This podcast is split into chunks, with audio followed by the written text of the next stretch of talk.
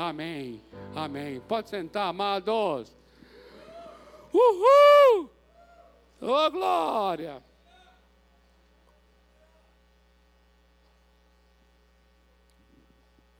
Queridos, olha só. Eu não sei se esse aqui veio de onde, a, a figura, né? Ele não está com muito jeito romano, não. Porque a, a armadura, aqui no texto bíblico, ele tem um contexto mais mais romano, né? Por causa daquela época em que foi escrito. Mas, enfim, a ideia está dada aqui a nós. E qual é?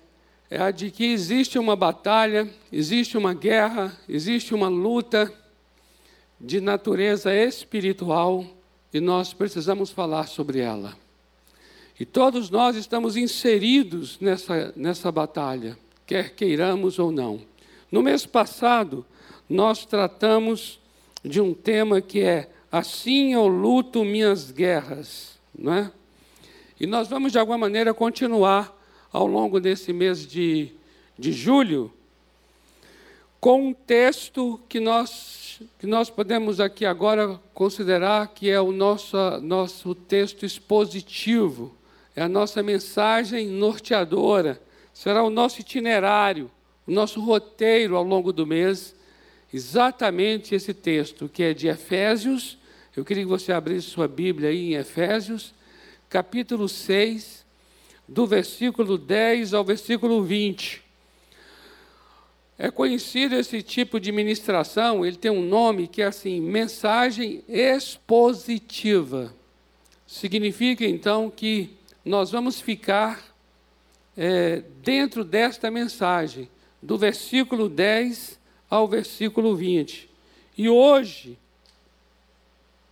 hoje, nós trataremos do versículo 10 até o versículo 13. 13. E ao longo de cada domingo vai ser um texto, vai ser um versículo, até chegar no verso 20. E aí o final vai ser no último domingo do mês. E assim nós estaremos encerrando todos esses 11 versículos de Efésios 6, de 10 a 20. E hoje, mais especificamente, os versículos 10 a 13, que diz assim: Quanto ao mais, sede fortalecidos no Senhor e na força do seu poder. Revestivos de toda a armadura de Deus, para poderdes ficar firmes contra as ciladas do diabo, porque a nossa luta não é contra o sangue e a carne, e sim contra os principados e potestades, contra os dominadores deste mundo tenebroso, contra as forças espirituais do mal nas regiões celestes. Portanto, tomai toda a armadura de Deus para que possais resistir no dia mau e depois de ter desvencido tudo, permanecer inabaláveis. Amém, amados? Aleluia. Queridos, verso 10, vamos então aqui caminhando. Claro que não, não é possível a gente aprofundar o tanto quanto o texto merece por causa do nosso tempo aqui à noite, ele é bem curto. E queremos realmente assim que o Senhor Deus fale, fale, que seja um tempo suficiente através do qual o Senhor Deus possa falar ao meu e ao seu coração. No verso 10 vai dizer: quanto ao mais, esse quanto ao mais é por causa do que já foi dito até aqui. Se você observar os versículos anteriores e os capítulos anteriores, Paulo está orientando a igreja de Éfeso quanto às relações interpessoais. Ele está falando do relação marido e mulher, ele está falando de relação pais e filhos, ele está falando de relação senhores e servos, que hoje nós traríamos para é, patrões, diretores, empregados, empregadores. ele está falando de todos os tipos de relacionamentos. E aí, depois que ele, ele descreve essas relações, orientando para que sejam relações honrosas, relações de submissão, relações de amor, relações de, de obediência. Depois que ele fala sobre esse tema do sujeitai-vos uns aos outros, ele vai então dizer: quanto ao mais, sede fortalecidos no Senhor e na força do seu poder. Ele está pedindo então que agora nós viemos nos fortalecer no Senhor e na força do seu poder, porque, queridos, não dá para nós nos relacionarmos, seja qual for o nível de relação, pais e filhos, marido e mulher, no trabalho, seja qual for, se nós não passarmos por essa experiência contínua e diária de nos fortalecer no Senhor e na força do seu poder. Não é verdade? Não é possível nós é, durarmos, né? não é possível nós aguentarmos, não é possível nós suportarmos, seja quais forem os desafios interrelacionais, se nós não nos fortalecermos no Senhor e na força do seu poder. Aqui não está falando a palavra Espírito Santo, mas eu entendo perfeitamente que quando Paulo está dizendo, nós nos fortalecermos no Senhor e na força do seu poder, implicitamente está falando do Espírito Santo. Ele está falando porque é o Espírito Santo que vai operar em nós esse poder. É o Espírito Santo que vai ministrar em nós essa força. É o Espírito Santo que vai trazer a nós esse fortalecimento, esse encorajamento. E aqui, amados, nós necessitamos muito dessas experiências diárias de renovo. Você concorda? Amém? A gente, a gente necessita dessas experiências diárias de fortalecimento. Por isso, nós precisamos muito do Espírito Santo para esse momento para dizer assim: Senhor, eu preciso de Ti. Não dá para ser pai, não dá para ser mãe, não dá para ser esposa, não dá para ser marido, não dá para ser empregado, empregador, não dá para ser estudante, não dá para ser brasileiro, não dá para ser paulista. Não dá, Senhor, se não for pelo poder do Teu Espírito em minha vida. Eu preciso da Tua força, eu preciso, Senhor, da Tua habilidade, porque esse é o sentido aqui da palavra poder. Eu poderia dizer assim: fortalecer na força da sua habilidade. Habilidade de Deus. Habilidade de Deus. Esse é o sentido da palavra poder que está aqui no verso 10. É habilidade. Nós sermos pessoas que nos fortalecem, venhamos nos fortalecer na habilidade do Senhor. A habilidade. O nosso Deus é um Deus hábil. Amém? O nosso Deus é um Deus hábil. Nós não temos a habilidade que ele possui, mas pelo Espírito Santo ele compartilha conosco. É tão interessante isso. O Espírito Santo compartilha conosco a habilidade do nosso Deus. Nós temos acesso a essa habilidade do Deus Altíssimo por intermédio do Espírito Santo. Isso é tremendo. Agora veja, queridos, a gente vai começando a entender a razão pela qual Paulo está falando de fortalecei-vos. Ele está falando de habilidade do Senhor. Por quê?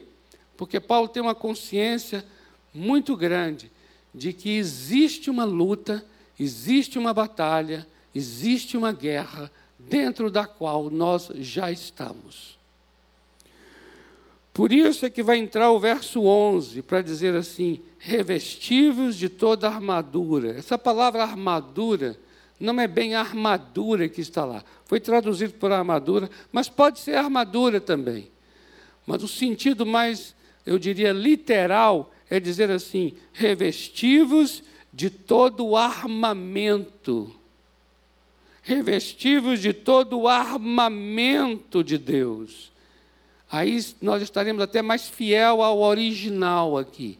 Revestivos. E esse revestir é revestir mesmo. É algo que você veste. Você vai vestir disso. De quê? De todo o armamento de Deus. Para o quê? Para indica propósito, né? Para poder ficar firmes. Essa palavra firmeza, firme, literalmente quer dizer para ficar de pé. Para ficar de pé.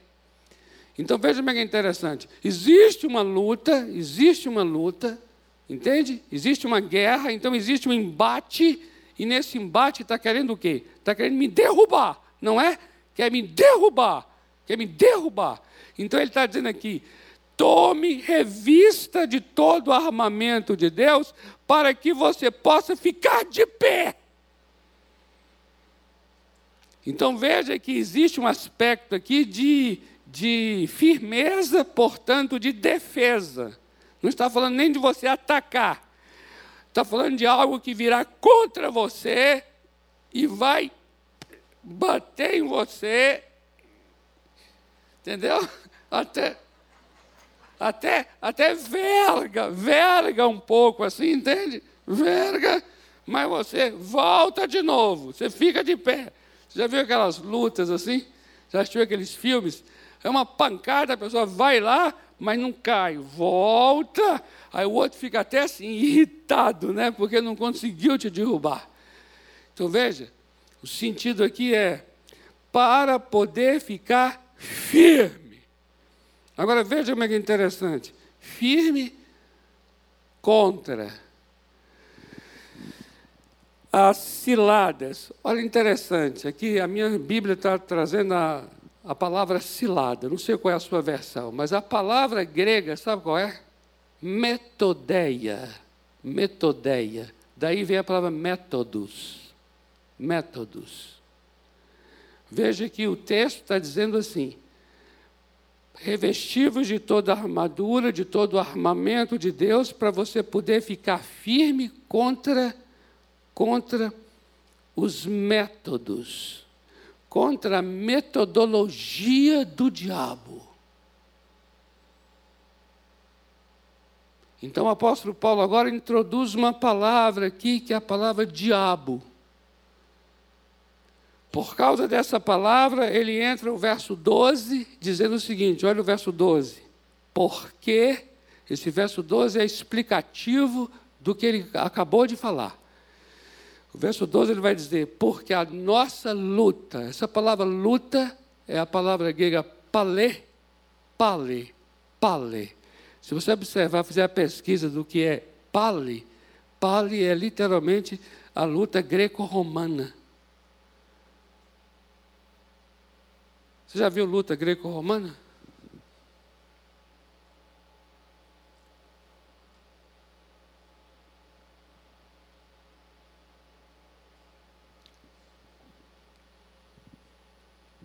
É essa imagem que está aqui, de uma luta greco-romana. Então, assim, ó, porque a nossa luta, pale, não é. É muito interessante ele dizer isso. Antes que ele diga contra quem é, ele vai dizer contra quem não é. Porque a nossa luta não é. Ele acaba de mencionar o diabo e fala da metodeia do diabo. Porque a nossa luta não é contra carne e sangue. Carne e sangue, sangue e carne, é uma expressão, é uma expressão idiomática, né? O que eu estou querendo dizer quando falo carne e sangue? Eu estou querendo dizer assim, ó, a nossa luta não é contra pessoas, porque pessoas têm carne e sangue. A nossa luta não é natural, porque as pessoas são naturais. A nossa luta não é contra gente, a nossa luta não é contra ser humano. Observa bem isso, amados. A nossa luta não é contra seres humanos. Amados, nenhum ser humano deve ser nosso inimigo. Irmãos, atenta para isso. Eu sei que a gente está vivendo uma situação muito difícil, cada vez mais, em nosso país e, e em nosso mundo, que tem dividido a gente pra caramba, não tem? Tem dividido bastante, colocado uns de um lado, do outro, e outra coisa, tem estratificado demais as nossas relações, criado categorias para os relacionamentos, criado grupos, criado facções. E por causa disso, criado o quê? Inimigos. É uma luta de uma pessoa contra a outra. Mas o apóstolo aqui está dizendo assim: a nossa luta não é contra.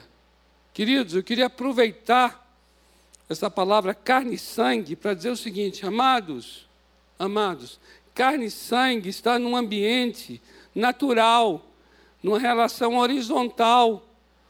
Carne e sangue está numa relação visível. Você está vendo o outro, está ouvindo o outro. E quando o apóstolo Paulo está dizendo assim, a nossa luta não é contra isso, isso quer dizer então que existe uma outra realidade, existem outros personagens, existem outros atores contra os quais aí sim a gente realmente está lutando. Então veja como é que é interessante observar isso. Quando falamos carne e sangue, estamos chamando para um ambiente secular um ambiente secularizado, porque todo ambiente secularizado é um ambiente de carne e sangue, feito de pessoas, feito de gente, feito de raciocínio humano, de construção humana, mentalidade humana. E se ele está dizendo que não é contra isso, então ele está chamando a atenção de que existe uma outra realidade que sobrepõe a essa. E aqui eu quero chamar a atenção de uma coisa muito interessante. Queridos, como a gente ignora a existência de demônios. A gente ignora. Eu vou dizer uma coisa: parece que não tem demônio na igreja batista, não. Queridos, ó, eu sou, eu sou, é, é, quando eu me converti, me converti na igreja batista, nacional, renovada, do fogo lá na Bahia. E aí, assim que eu me converti, passei uns seis meses, nem chegou a um ano na Igreja Batista, eu fui convidado pela Igreja do Evangelho Quadrangular, nas cidades do interior, quadrangular no interior da Bahia, por causa de contatos que eu tinha com pessoas, aí eles me chamavam para ir lá eh, fazer campanha missionária. Então era assim: eu, novo convertido na Igreja Batista, já era missionário na quadrangular. Era, vocês não têm ideia. Era assim, ó, eu ia chegar numa cidade, um ano de convertido na Igreja Batista. Eu ia chegar numa cidade lá do interior, pela quadrangular, que eu estava fazendo esse trabalho missionário, e aí eles anunciavam na, na, na rádio da cidade: venham nesta noite o missionário Robério Alves, lá de Vitória da Conquista, na Bahia. Se você tem visto vultos à noite, não tem dormido, tem. é, você é paralítico, você precisa ver, gente. Venha! E aí, e tinha aquelas cidades mais do interior ainda, que era nos microfones, nos postes, assim, aqueles alto-falantes e anunciando, faixas anunciando, missionário, noite de milagres. Missionário Roberto Alves. é maravilhoso, gente. Missionário Roberto Alves. É verdade, eu tinha esquecido dessa fase. Você não tem ideia. E aí, amados, era demônio em cima de demônio. As reuniões eram marcadas assim, vocês não tinham ideia. Era uma, parecia, sabe o quê? Parecia hospital de guerra. Eu chegava assim para. Eu pregava o Evangelho, o que eu sabia, um ano de convertido. Jesus Cristo morreu por você na cruz do Calvário. Venha aqui, a, se você quer receber Jesus como seu Salvador, venha aqui à frente. Aí vinha 15, 20, 30 pessoas da frente.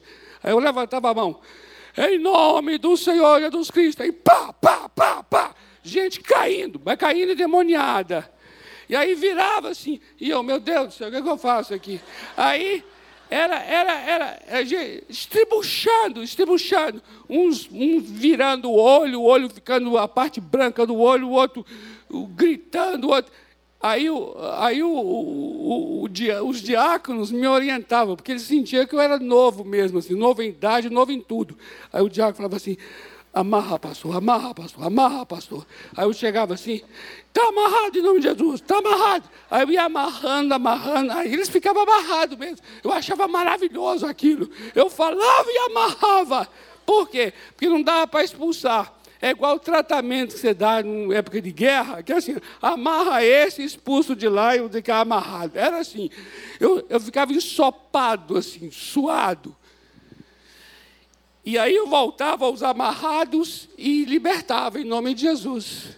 E aí eu declarava, se liberta em nome de Jesus. Amados, eu ouvia, era cada história de pessoas era um movimento, assim, cada noite, e também ouvindo a história dos próprios pastores da, da, da quadrangular, como é que estabeleceram as igrejas, logo no início, quando começaram o ministério naquela cidade.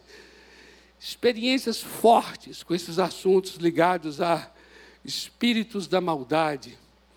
Era um enfrentamento, era um confronto, mas não só pela quadrangular. Outras experiências que eu tive na própria Igreja Batista, lá em Vila da Conquista, depois em, em, em Belo Horizonte, depois no Nordeste, em, lá em Sergipe, depois no Nordeste, lá no Ceará. Vim para São Paulo, desapareceu. Tem demônio em São Paulo, não. Igreja Batista. É interessante, eu estou colocando isso aqui que parece até engraçado e brincadeira, a gente sabe que não é, mas eu queria só dizer uma coisa: o quanto nós ignoramos as ações malignas, o quanto nós ignoramos essa participação, essa intervenção e essa presença maligna no nosso dia a dia. A gente ignora. Nós, eu diria uma coisa, queridos, temos sido muito seduzidos por esse secularismo o que é esse secularismo? É a predominância e o domínio de carne e sangue. Carne e sangue é que está dominando. Eu diria que o governo de carne e sangue, a supremacia de carne e sangue, é o secularismo. Se alguém perguntar para mim assim, o que é o secularismo? Eu diria, é a supremacia de carne e sangue. Ou seja, é a supremacia da, do, do ser humano e a negação do sobrenatural, a negação das coisas invisíveis, a negação da realidade, da realidade espiritual. O apóstolo Paulo está aqui dizendo assim, porque a nossa luta não é. E ele vai falar agora sobre contra quem de fato é a nossa luta. E esses e esses personagens contra os quais nós verdadeiramente lutamos são mais reais do que os de carne e sangue. Porque a realidade, ela é de origem espiritual. Depois se tornou uma realidade material. A realidade material de carne e sangue, que a gente vê e toca, ela é oriunda da realidade espiritual. O mundo que nós não vemos foi que deu origem ao mundo que nós vemos. Logo, o mundo que não vemos é mais real do que aquele que vemos. E aí ele vai descrever aqui essa realidade, eu diria até que ele coloca aqui numa certa hierarquia espiritual, dizendo assim: que a nossa luta é contra principados. Principados é, o sentido da palavra principado é arque, arque na língua grega. Quando você fala a palavra assim, arcebispo, é porque é um bispo, ele é o principal dos bispos. Ele é o primeiro bispo, ele é o líder, por causa desse prefixo arce, bispo. Esse arce é que é, que é principado. Então está falando de uma, de uma entidade, está falando de um ser espiritual que ele é o primeiro, ele é o governante, ele é o líder. Depois fala de potestades, exousia, que significa autoridades. Depois fala dominadores deste mundo tenebroso. É o cosmocrator aion. Cosmocrator é dominador do mundo. Aion significa mundo no sentido de mundo no sentido de realidade espiritual, que é diferente de cosmos. Cosmos, que é daí vem a palavra cosmético. Cosmos é a realidade estética. É a realidade como ela é aparente, como ela é vista, é o cosmos. Mas o aion é a realidade espiritual que está dentro do cosmos. E aqui ele está dizendo que existe o, o, o dominador deste aion, desse sistema espiritual. Contra as forças espirituais do mal, olha aí, ponerós na língua grega. Sabe o que são ponerós? São os atormentadores. Eu lembrei muito de Harry Potter. Sabe os atormentadores? A palavra poneros é usado para forças do mal. Poneros.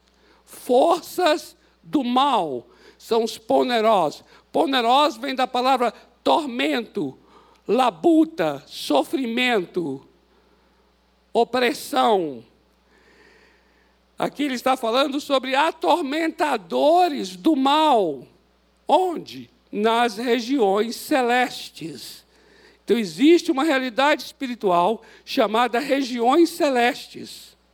E neste lugar, chamado regiões celestes, existem estas hierarquias espirituais formadas por principados, potestades, dominadores e forças espirituais da maldade.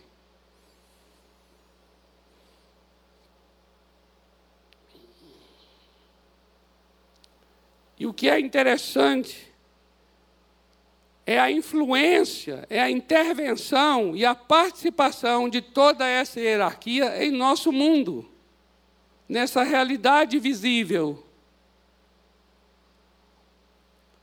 Se você observar, observa bem, é, nos evangelhos, atenta para os evangelhos. Eu fiz a menção de algumas passagens aqui, vou só mencioná-las rapidamente. Por exemplo, Mateus 4, de 1 a 11. A tentação de Jesus no deserto com o diabo. Mateus 12, de 22 a 24, tem um nome ali dado a, essa, a esse principado. Ali é um principado que aparece o um nome. O nome é Beuzebu. Beuzebu é, é, literalmente significa Senhor da casa que é até chamado ali de principal dos demônios.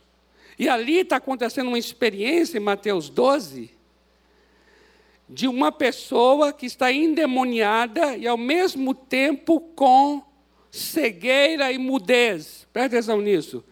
O sujeito está cego e mudo e endemoniado. Ele foi liberto do demônio, passou a ver e a falar.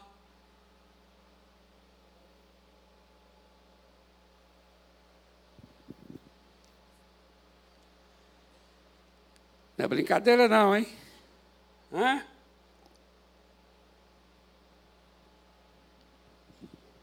Imagine uma força espiritual, imagine um ser espiritual alojado no globo ocular e na corda vocálica e no sistema vocal. De tal maneira que impeça a pessoa de ver. Eu não estou dizendo que toda cegueira e toda mudez é demônio, não é isso que não, por favor. O que estamos dizendo é que naquele, naquela situação, naquela experiência, era. Como outros também que estavam nesse mesmo estado de enfermidades físicas, mas, no entanto, a origem era uma presença maligna. O que eu quero chamar mais atenção desse assunto é dizer assim: como é que pode um ser espiritual situar dentro, num, numa localização no corpo? como se trata de um ser espiritual, ele pode ficar na unha, porque ele não tem forma. Compreende? Isso é real, gente. Mateus 12, versículos 43 e 44, fala sobre o espírito imundo que sai. Sai de quem? Sai da pessoa. E depois?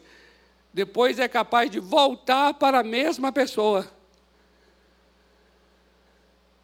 Veja como é, é interessante esse movimento. Sair de uma pessoa e voltar para uma pessoa. Mateus 13, 19. Olha que ação aqui, Mateus 13, 19 falando a respeito de o maligno que vem e rouba no coração da pessoa a semente da palavra de Deus que foi pregada. Tudo porque a pessoa não compreendeu a palavra, ela foi roubada pelo maligno.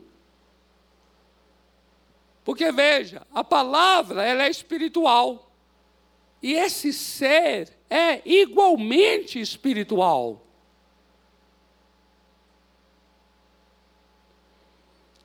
é da mesma natureza.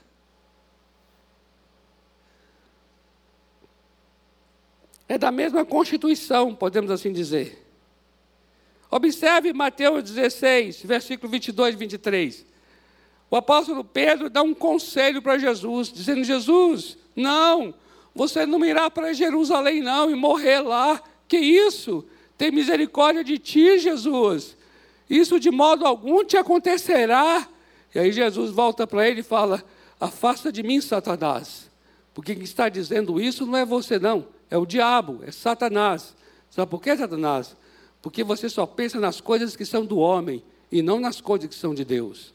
Ou seja, ou seja, a fala do apóstolo Pedro era uma inspiração satânica.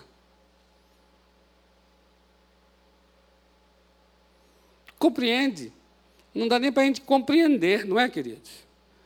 Essa presença, essa, essa intervenção maligna no nosso dia a dia. João 8, 44. Jesus diz: o diabo foi homicida desde o princípio. Por que Jesus está dizendo isso? Porque aqueles religiosos estavam querendo matar Jesus. Por causa das obras que Jesus fazia, por causa do ensino que Jesus pregava. Eles queriam matar Jesus. Aí ele falou assim: ó, sabe por que vocês querem me matar? Porque vocês servem ao vosso pai, que é o diabo. Porque o diabo é homicida desde o princípio. E aí ele está se referindo a quê? A Caim. Caim, ele, o semblante caiu. Caim, quando viu que Abel foi aceito, ele não, Caim ficou com ciúme, com inveja, com dor. E ali, Caim, o que aconteceu?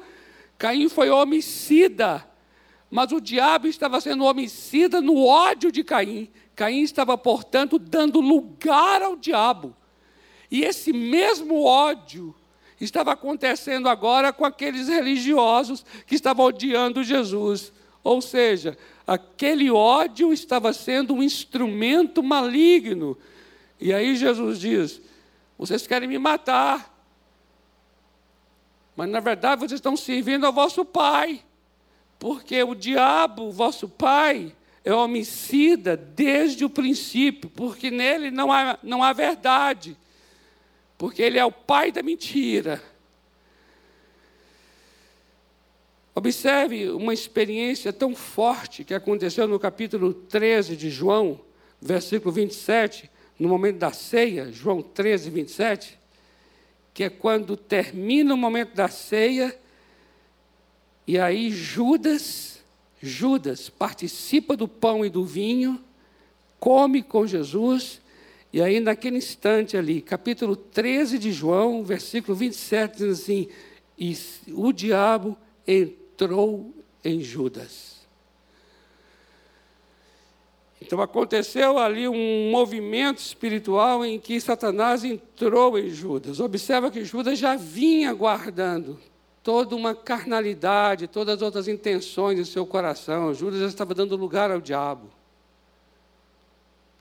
E naquele momento da ceia, diz o texto: Satanás entrou em Judas. Quando você vai para Lucas, capítulo 13, verso 11, você tem a experiência dentro de uma sinagoga, uma mulher, filha de Abraão, serva de Deus, que estava há 13 anos encurvada. E aquele encurvamento das costas durante 13 anos não era um problema de escoliose, era um problema de demônio. E aí o texto diz que Jesus chega e dá uma palavra a ela para ela ser liberta, impõe a mão sobre ela, e aquela mulher, é, ela, é, ela fica em pé, ela volta a ficar na posição ereta. Satanás sol, teve que soltar aquela mulher, porque Jesus a libertou. A experiência da cura, na verdade, era uma experiência de libertação. Que o próprio Jesus falou. Essa mulher estava há 18 anos presa, era uma prisioneira de Satanás. E hoje ela foi liberta. Mas você veja como é, é interessante: era uma enfermidade, mas ninguém havia tido o discernimento que aquela enfermidade era uma presença maligna. Todo mundo achava que era uma enfermidade, que era uma mulher encurvada, que era um problema ósseo. E, no entanto, naquela mulher era um problema de ordem espiritual, de origem espiritual. Ela foi liberta para poder ser curada. Em Lucas capítulo 22, versículos 31 e 32, o Senhor Jesus fala em relação a Pedro algo muito interessante, dizendo: Pedro, você sabia que Satanás pediu, reclamou sua vida, e ele queria peneirar você como trigo? Mas eu roguei por ti para que a tua fé não desfalecesse. Olha que coisa interessante. O diabo pedindo a vida de Pedro, porque queria peneirar Pedro como se peneira o trigo. Peneirar trigo é assim, ó. É você pegar e balançar. O diabo queria estar peneirando a vida de Pedro, fazer Pedro se abalar e aí o texto diz, Jesus dizendo assim: Eu roguei por você, eu intercedi por você, eu orei por você, Pedro, para que a tua fé não desfalecesse. Olha a necessidade que tem de uma pessoa orar pela outra. Porque o inimigo está ali querendo o quê? Peneirar a vida. E orar pela outra para quê? Para que a fé não desfaleça, para que a pessoa não caia, para que a pessoa não seja destruída. Ou seja, existe essa realidade. Segundo aos Coríntios, capítulo 4, verso 4, a realidade é tão, é tão séria que diz assim: o Deus deste Aion, Aion é século, o Deus deste Aion cegou o entendimento das pessoas para que nestas pessoas não brilha a luz do Evangelho. Já imaginou? Cegou. Está dizendo aqui que o Deus deste Aion, o Deus desse século, o Deus deste mundo tenebroso, o que, que ele fez? Ele cegou o entendimento. Olha que coisa interessante. Olha que ação, olha que ação espiritual tão profunda que é cegar o entendimento. Sabe, uma pessoa fala assim: Eu não entendo o que está acontecendo, eu não entendo o que você está falando, eu não entendo o livro que eu li, eu não entendo o versículo que eu leio, eu não entendo essa mensagem do Evangelho, eu não entendo essa Bíblia, eu não entendo. Eu pego lá, eu tento, mas é tudo muito confuso.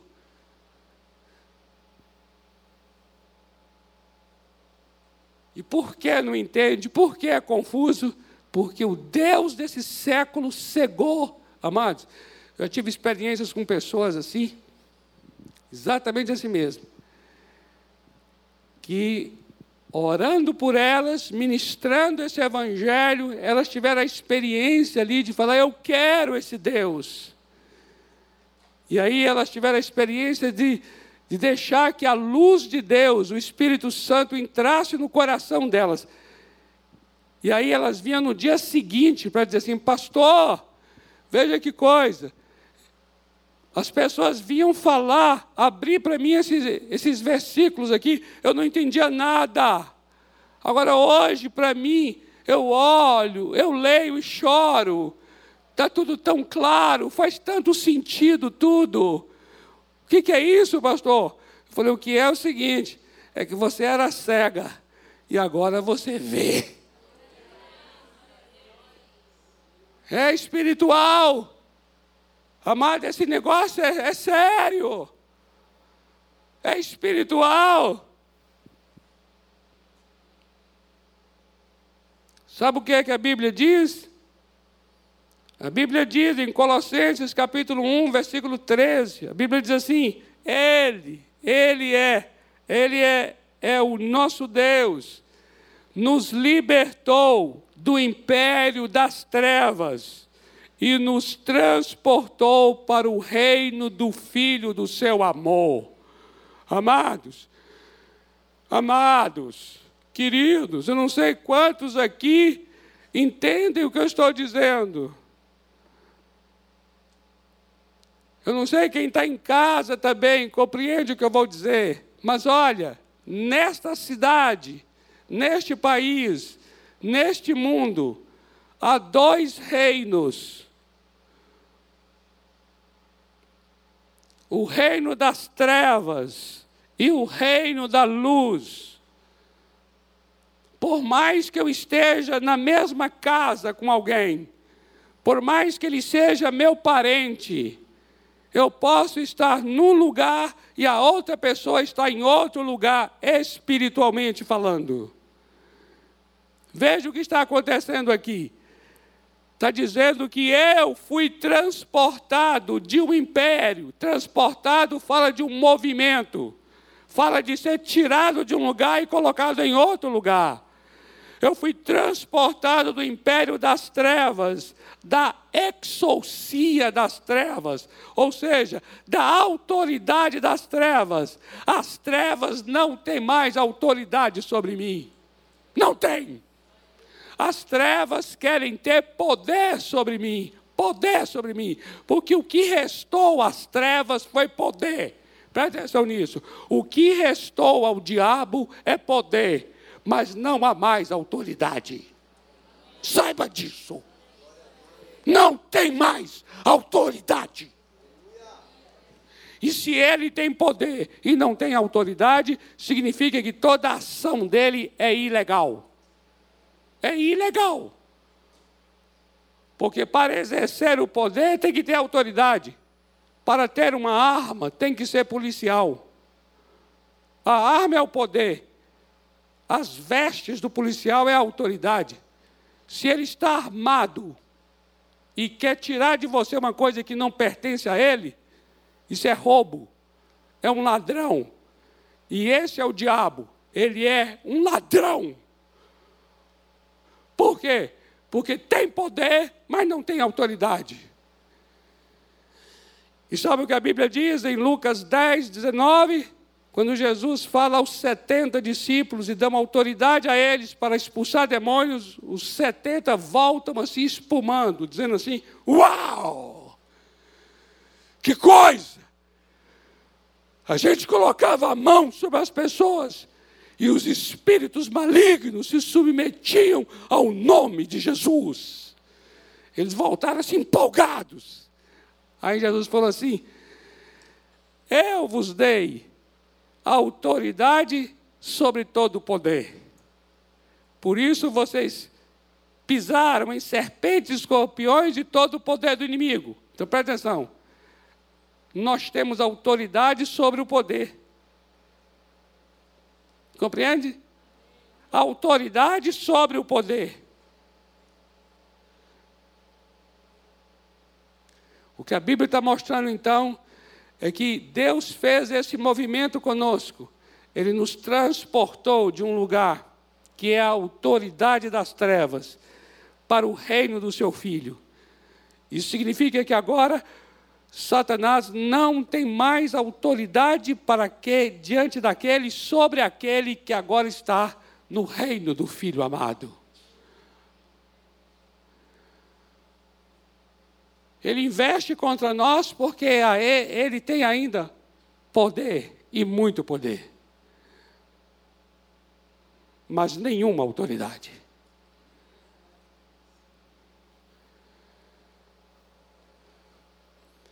E por que não tem nenhuma autoridade?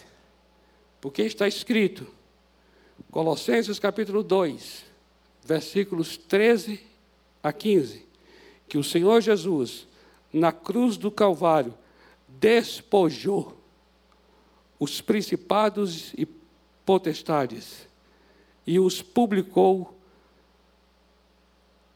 como exemplo, triunfando deles na cruz. O que significa é que na cruz do Calvário, na morte de Jesus, ele estava morrendo ali, tomando sobre si os meus pecados e os seus. O pecado é o que vinha dar autoridade do diabo sobre nós. Aí Jesus sabe o que fez? Pegou o escrito de dívida que era contra você e contra mim. Ele falou assim: Eu vou pegar esse escrito de dívida, porque a dívida faz com que o inimigo tenha poder sobre nós e autoridade sobre nós. Mas sabe o que Jesus fez? Pegou o escrito de dívida que era contra mim e contra você e cravou na cruz do Calvário, dizendo assim: a dívida que era dele, eu pago. E Jesus pagou com a própria vida. E ali na cruz do Calvário, então, ele despoja. Despoja, sabe o que, é? Despoja é, é, é, é ele, ele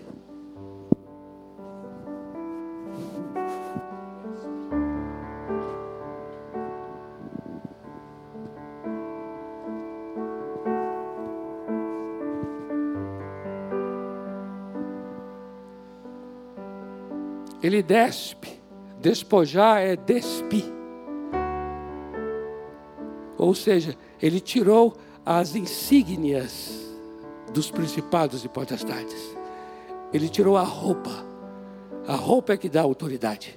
Ele tirou a roupa desses soldados do inferno. Ele tirou a roupa e diz que ele exibiu eles nus, nus, como exemplo para dizer assim: não tem mais autoridade sobre os meus filhos. Aleluia. Aleluia! Uhul! Aleluia!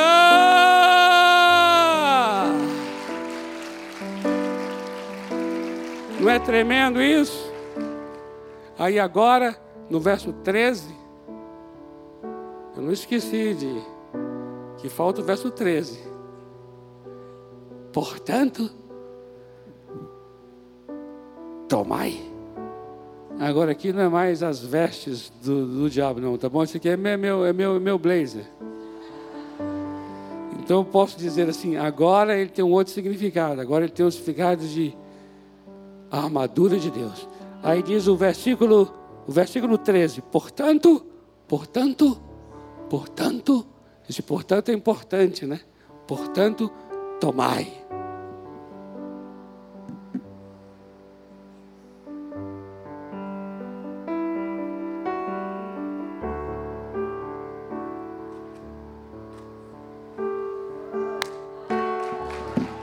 Aleluia! Tomai toda, toda a armadura de Deus. Olha aí para que possais resistir. Aqui não é só ficar firme, não. Ficar firme é, ficar inabalável. Mas aqui é para que possais resistir. Resistir. No dia mal. E depois de realizar tudo, e depois de todo o trabalho, você termina a noite assim e fala assim: inabalável. Obrigado, Senhor. Amém. E é exatamente isso que, que trata o mês de julho.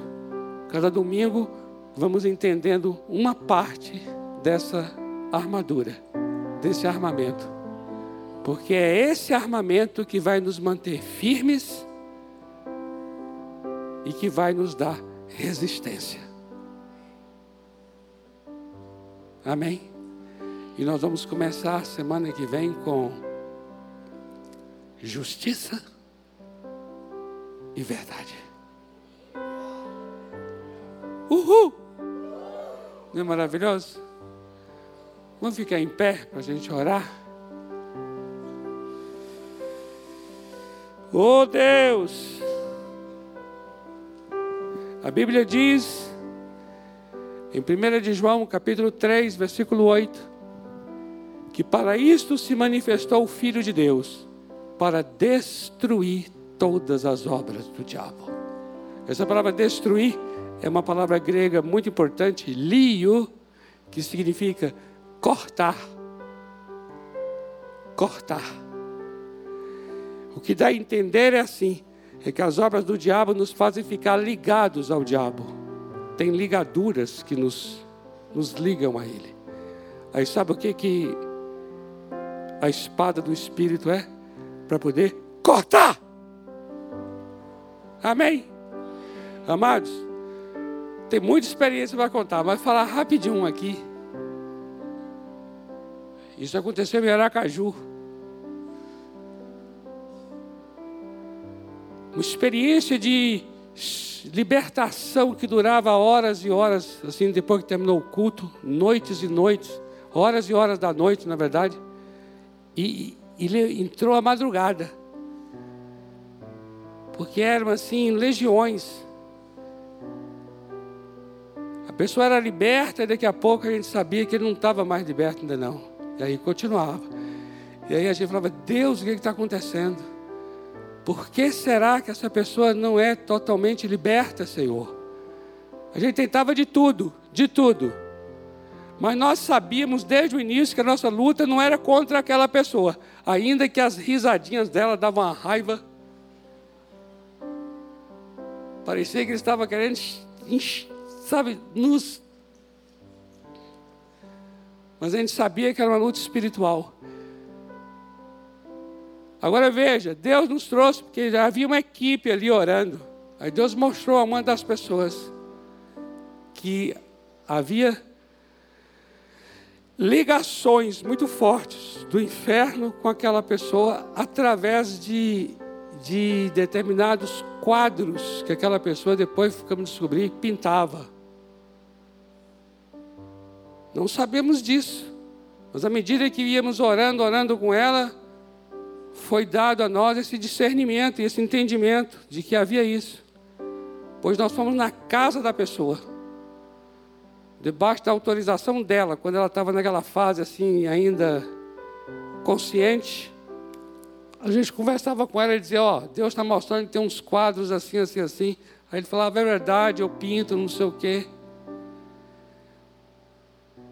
Aí vai na sua casa pegar, tá bom? Aí ele: Tá bom, pode ir. Porque ele falava, e aí vinham os intervalos. Os intervalos eram as janelas de consciência que dava nele, assim, sabe? E aí o que nós fizemos? Tinha um quintal lá, a gente colocou todos os quadros numa fogueira e queimamos. À medida que ele queimava, lá dentro o rapaz urrava. Como se ele é que estivesse sendo queimado. E depois dessa experiência, ele foi totalmente liberto. O que, que é isso? Isso são ligações.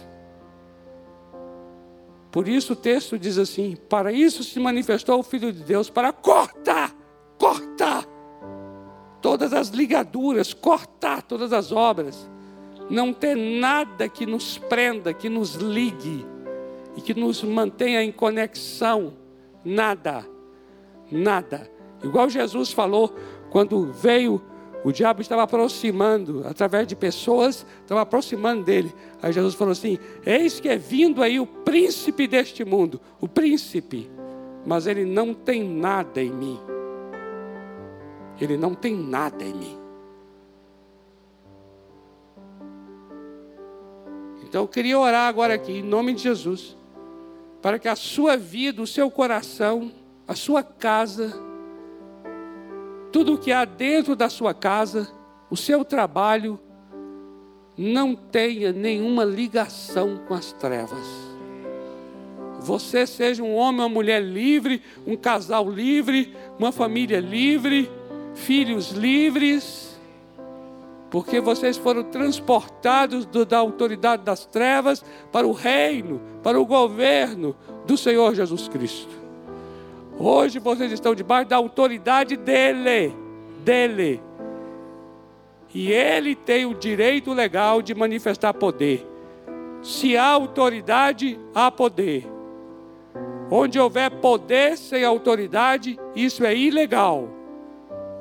Por isso é que Deus veio como homem e não como Deus mesmo. Porque ele veio para restaurar a autoridade. Como homem, ele foi à cruz do Calvário. Como homem, ele morreu estava acontecendo? Restaurando a autoridade. Então ele disse assim: toda autoridade me foi dada nos céus e na terra e debaixo da terra. Ele tem toda a autoridade, toda a autoridade, toda a autoridade. Ele tem as chaves da morte, do inferno. Chaves é um sinal de autoridade. E ele disse para nós: Darei a vocês as chaves. O que ligares na terra terá sido ligado nos céus, o que desligar na terra terá sido desligado nos céus. Sobre esta pedra edificarei a minha igreja, e as portas do inferno não prevalecerão contra ela. Autoridade. Amém? Oh, aleluia. Levanta aí tua mão direita, assim. E declara isso para Deus: Deus, restaura mesmo a minha autoridade. Eu quero o teu governo e a tua autoridade dentro da minha vida, em meu coração, em minha casa, em meu trabalho. Venha teu reino, venha teu governo. Em nome de Jesus.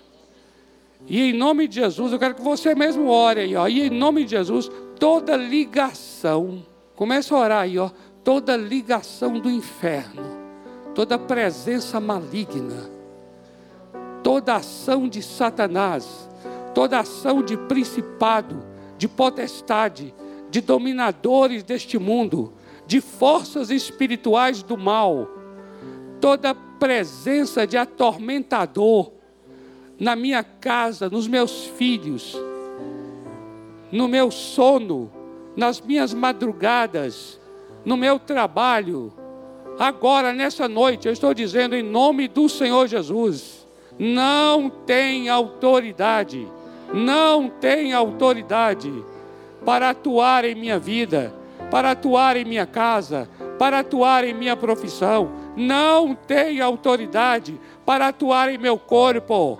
Por isso eu declaro aqui agora toda presença, toda influência, toda palavra, toda enfermidade de origem maligna cessa agora, saia agora, seja destruída agora, na autoridade do nome do Senhor Jesus Cristo. Eu declaro aqui agora a cobertura do sangue de Jesus sobre a minha vida, sobre a minha casa, sobre o meu trabalho, sobre a minha parentela, em nome do Senhor Jesus Cristo. Eu declaro aqui nesta noite, Senhor, a nossa liberdade, a nossa libertação, a nossa autoridade, em nome do Senhor Jesus Cristo. Ó oh Deus, ó oh Deus, Senhor, em nome de Jesus eu oro agora, Pai. Haja mesmo em cada coração aqui discernimento. A tua palavra diz que tem um dom, que é o dom de discernimento de espíritos. Por isso eu oro agora, Senhor, manifesta esse discernimento na vida dos teus filhos, Senhor. Haja discernimento de espíritos na vida dos teus servos, Senhor. Abra nossos olhos, abra nossos ouvidos. Nós queremos ver, ver as realidades espirituais. E queremos discernir, separar o que é humano do que é espiritual, o que é humano do que é maligno. Livra-nos da queda, livra-nos do engano, livra-nos da cilada, livra-nos da armadilha, livra-nos da tocaia, livra-nos do escândalo, livra-nos da destruição, livra-nos do roubo, livra-nos da morte. A tua palavra diz que o ladrão veio para matar, roubar e destruir, mas o Senhor veio para que tenhamos vida e vida em abundância. Vem, Senhor Jesus, toma conta das nossas vidas, governa a nossa casa, tu és o guardião da nossa família declaramos isso nesta noite. Tu és o nosso guardião. Guarda, Senhor, agora cada vida, guarda cada passo, guarda cada filho e cada filha, Senhor.